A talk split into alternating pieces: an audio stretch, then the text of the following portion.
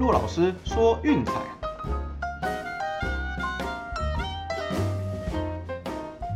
看球赛买运彩，老师教你前往拿白。大家好，我是陆老师，欢迎来到陆老师说运彩的节目。啊，我们昨天的推荐呢，嚯，还蛮精彩的。欧洲国家杯战绩还不错啦，三胜一败。好，那我也特别强调，就是昨天的比赛比较适合投资，不晓得大家嗯觉得如何？那至于美国职棒和职篮部分是一胜两败，哈，遇到了比较夸张的剧本，我们等一下就来谈谈。好，那目前为止欧洲国家杯的战绩八胜八败两平，哦，好算是打回来了哈。我当然还是再次强调啦，因为刚刚在别的群组有跟别人讨论到，真的国际赛啊，买运彩当参与就好。那些近况跟历史资料都是考古级的，那加上短期杯赛有淘汰的压力，所以变数也大。所以说，与其投资在这种短期的杯赛上，不如就是将大家的资金放在啊职业联赛上会比较划算。因为那个东西是有长期的大数据可以参考，哦，近况也比较明朗。这边还是要不厌其烦的跟大家叮咛一下哦。好，那我们一样先来回顾一下昨天的比赛哈。欧国杯第一场比赛，乌克兰二比一击败北马其顿。哦，这场比赛双方点球都各失误一次。哦，所以算是扯平了啦。终究乌克兰还是技高一筹，二比一击败新同学。那新同学的首胜还要再等等啦。哦，第二场比赛真的好看哦，比利时在丹麦主场面对庞大的观众压力哦，还在开场因为后卫低级的失误创下欧国杯史上第二块被进球的纪录哦，最后下半场居然换上 Kevin De Bruyne 一人扭转了战局，最后二比一逆转胜，哦，真的是精彩。也只能说，嗯，当然丹麦表现得很棒啦，值得大家的鼓励。不过比利时的实力毕竟是高一个层级的，好，那这场比赛也是真的相当好看哈。那最后一场比赛是荷兰二比零击败奥地利，哦，那我们预测的荷兰是让分过盘，不过大分就可惜了点。主要原因啦，就是奥地利的攻击，嗯，比想象中的差很多，整场只有九次射门，零射正。我的天哪，就是我是甚至不记得守门员到底什么时候有碰过球呢？啊，也没关系啊，前面两场有赢就好，大家看球开心最重要。好，至于美国的部分呢，密尔瓦基公路一百零四比八十九，在背水一战的情况下击败了布鲁克林篮网，好，硬是将战线拉到最后决胜第七战。那这场比赛大家可能对裁判的哨音会有点意见了，好了，我们就不多谈这个部分。哈登比较可惜啦，表现像个路人一样。那最后篮网的受让没有过，哎，不过小分是稳稳的收进袋哈，这还是还可以。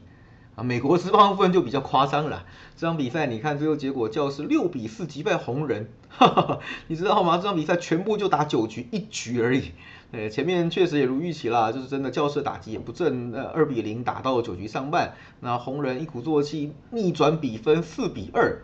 九局下半好吧，想说至少没赢，至少受让也要过吧。哈哈，意想不到的事情发生了，两支两分全垒打，哦，把刚才的领先瞬间给丢掉，还被打逆转过盘炮，我甚至看到快晕倒。那还好啦，昨天有叮咛大家说这场比赛小玩就好，因为真的没什么好指标，我们是单纯照近况来那个的。啊，遇到一场嗯夸张的比赛，真的是难得一见啊，一年可能不会有三场的这状况出现。哦，没事啊，那大家就是开心笑一笑就算了。OK，好了，那进入今天的主题了哈。我们一样先来看一下 NBA 的部分哦。费城七六人那前一场主场没有守住，那这次来到亚特兰大要跟老鹰进行第六战啊。结果开盘是一样的啊，七六人客场让三分，大小是两百二十一点五。那我想这个这个系列赛嗯策略都一样啦。费城七六人第一节让一点五，全场让三，好，这我就不多解释了，毕竟我们就是锁定这样的策略，那呃偶尔掉一两场没有关系，我们一个系列赛能够一个四五场基本上还是赚钱的，好，那当然，嗯，费城七六人虎头蛇尾的特性似乎又跑出来了，那当然第一节领先，我想应该是没有什么问题，只是说，嗯，这个领先的分数到底要多久能够让它丢完，好，我们就拭目以待了。前一场比赛算是破纪录了，哦，那七六人最近一百六十几场比赛，哦，只要领先到二十五分，从来没有输过，就在上一站发生了，哦，所以球场上就是这样，这个也是给大家参考一下啊。第二场比赛啊，老实说，我真的不想碰啊，神奇的快艇，居然没有在没有可爱的情况下，还被受让七分。赢球还在客场，我的妈呀，真的是生气到我猜不透了啊！这场比赛老实说，我建议就跳过了。呃，正常来说，你会觉得说，嗯，在主场沦为受让，那这个应该是凶多吉少了。但快艇真的太迷了，我实在是不太想碰。哎，现在 Paul George 整个嗯觉醒大爆发，会有什么样的化学效应？我觉得他就看看吧。好，大不了晚上我再请我朋友用五百块来测试一下，到底有没有这么邪门。好，那这场比赛我们就不推荐，大家跳过。好，美国之棒的部分呢，我们帮大家选了一场比赛，明尼苏达双城对德州游骑兵。这场比赛双方的先发投手是 Jose Barrios 对 Mike Fortinewich。好，我们先来看看呢，呃，Brios 算是双城阵中状况最好，应该说唯一好的一个投手了。哦，最近六次先发，球队都赢球。哎，可是我觉得要注意一下，哈，这六场比赛，老实说赢得没有很漂亮啊。毕竟双城，嗯，真的状况不算太好，让分盘只有三胜三败，算是普普而已。啊，还有另一点值得注意的就是，他面对德州游骑兵的表现其实并不理想。哦，对战的 ERA 高达五点七五。那最近四年内，呃，四次交手只有一场优质先发，还是在主场。哦，这部分我想要大家特别注意一下。那至于 Fortinewich 嘛，我们前面有提过，就是他的状况持续摇摆不定。那近期也差不多就是这个走势啦，偏包掉比赛偏多。那面对双城呢，有三场比赛内容都不尽理想，都只投了五局，那失分也都偏多，自责分率一共是六点三二。啊，看起来两边对战都有一些苦手。那是我们看一下哈，其实两队近期的攻击近况算是还可以啦。啊，双城最近九场比赛中有八场，呃，得分至少是三分以上。哦，那游游击兵最近七场比赛也有六场至少打三分以上，火力都算还行。哦，那我想这场比赛大家可能比较注意的就是那个呃双城这边 Simmons 跟 Donaldson 的伤势，到底会不会影响到这场比赛？哦，我想这个对于过盘会影响比较大啦。那我们就要提醒大家，这部分如果想下双城的话，自己可能要多多留意一下，最好是那个赛前看一下伤兵的状况，再决定要不要下。那我们这边并不推荐的让分啊，我们这场比赛给推荐大家推荐的是大分哈。为什么呢？我们来看一下哈。首先第一个就是我们前面提到的嘛，两边先发投手对战，嗯，都不是很理想，而且双方的牛棚都很炸啊，双层牛棚自分率五点零一。游击兵四点六八哦，这个都是会在比赛的后段呈现一些大乱斗或是一些变数的嗯不稳定因素。好，那至于趋势的部分，我们也来看一下啊。Brios 生涯四场对战游击兵全大，呃，Fortinewich 生涯三场面对双城啊，包括勇士时期的也是全大。好，那至于说我们看两队都有一天的休息时间，在经过一天的休息时间，最近双城是四大零小。游骑兵则是四大一小，哦，看起来休息时间是会给他们的选手带来比较多，嗯，火力上的恢复和支援啦。啊，另外就是说，双城最近二十七场客场比赛，十九大六小两平，哦，那呃，至于说最近二十八场开让分比赛，十九大六小三平，我看起来都很大哈。那游骑兵的话呢，则是最近五场比赛四大一平。我已经连续追了好几场大分了。那那个至于说最近七场比赛受让是五大零小两平，另外两队最近八次在德州交手是六大两小。哦，所以我想综合以上的这些趋势还有近况来看啊，我想这场比赛比较容易形成一个就是互爆的打击战。那让分我只能说，嗯，就刚有提醒过了，真的要小心，因为毕竟双城可能少两棒。那我想说，嗯，牛棚会把先发投手失分不足的地方给补上去，所以我们推荐的是全场的八点五大。好，那一样啦，镜头赶快拉回欧洲，继续看欧洲国家杯的比赛吧。第一场比赛是瑞典对斯洛伐克。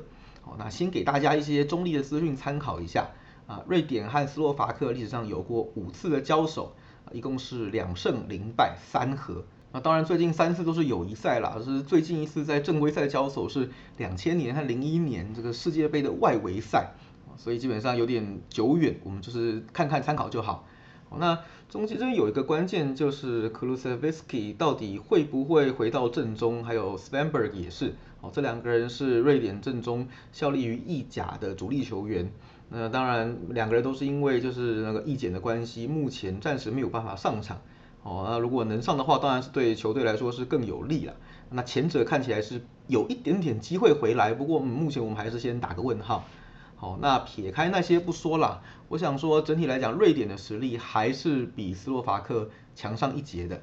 那毕竟前一场斯洛伐克能赢波兰，老实说真的是对手半买半相送哦。先是门将失误，然后又是红牌，对，撇除这两项因素，能不能赢球，老实说还是存疑的啦。那我我想，并不是每一场比赛都能够有这样子的运气发生。那整体上来，我认为瑞典实力还是比较呃高上一个档次的。好，我们推荐的是瑞典让半球。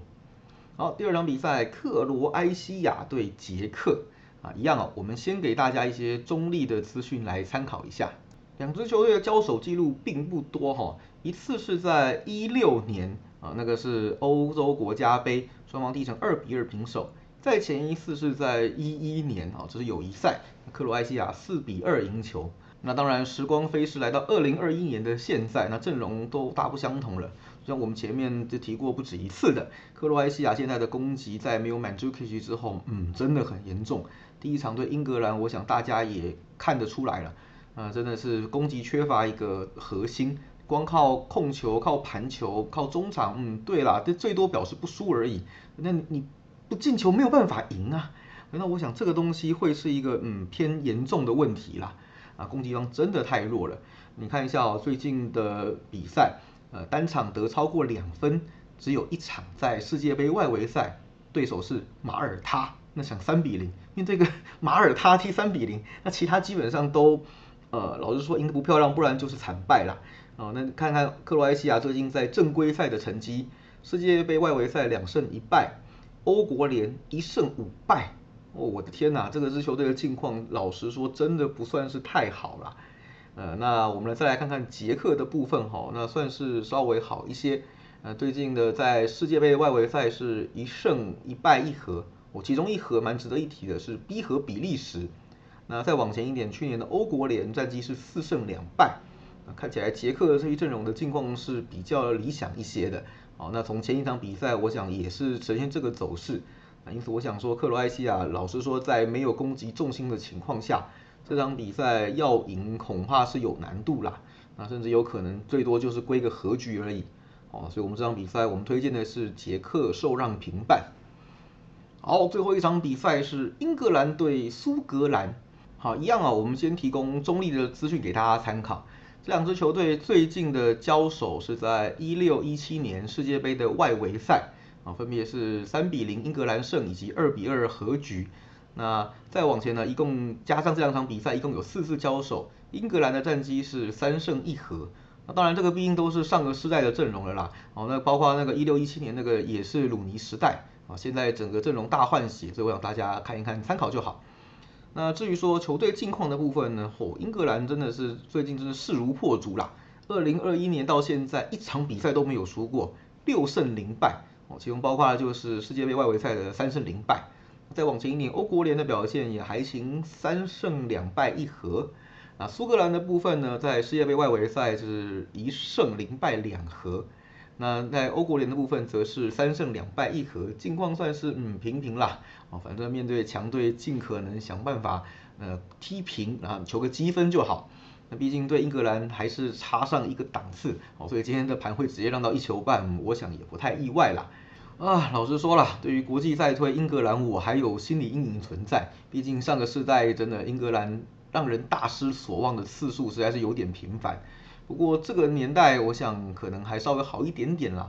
哦，毕竟这场比赛怎么说都是在温布利球场，也就是英国的主场进行。啊，我想说以现在这批年轻的阵容，呃，有活力，充满爆发力，啊，攻击性又强。我觉得我认为还是可以稍微嗯投资一下在英格兰让一点五球上面。当然了，今天的比赛三场我都没有昨天的推荐度那么高，不过一样给大家参考看看。好，记得就是这种球赛就是参与娱乐就好，好大家请自行斟酌一下。OK，那最后依然帮大家总结一下今天的推荐哦。NBA 的部分，第一场是费城七六人第一节让一点五，全场让三啊。第二场爵士队快艇我就跳过不推荐了。美国之棒是双城对游骑兵八点五大啊，欧洲国家杯的部分，第一场瑞典让半球，第二场捷克受让平半，第三场英格兰让一点五，都记清楚了吗？好，那以上就是今天的节目内容。不好意思啊，就是这个礼拜比较忙，刚好我那个在修商音的部分，这个礼拜是结训哦，所以期末比较多事情要做。那接下来比较多时间，我也会就是全力呃投入在就是运彩分析的上面哦。那也请大家多多支持，那我们的节目也不要错过喽。哦，我是陆老师，我们明天见，拜拜。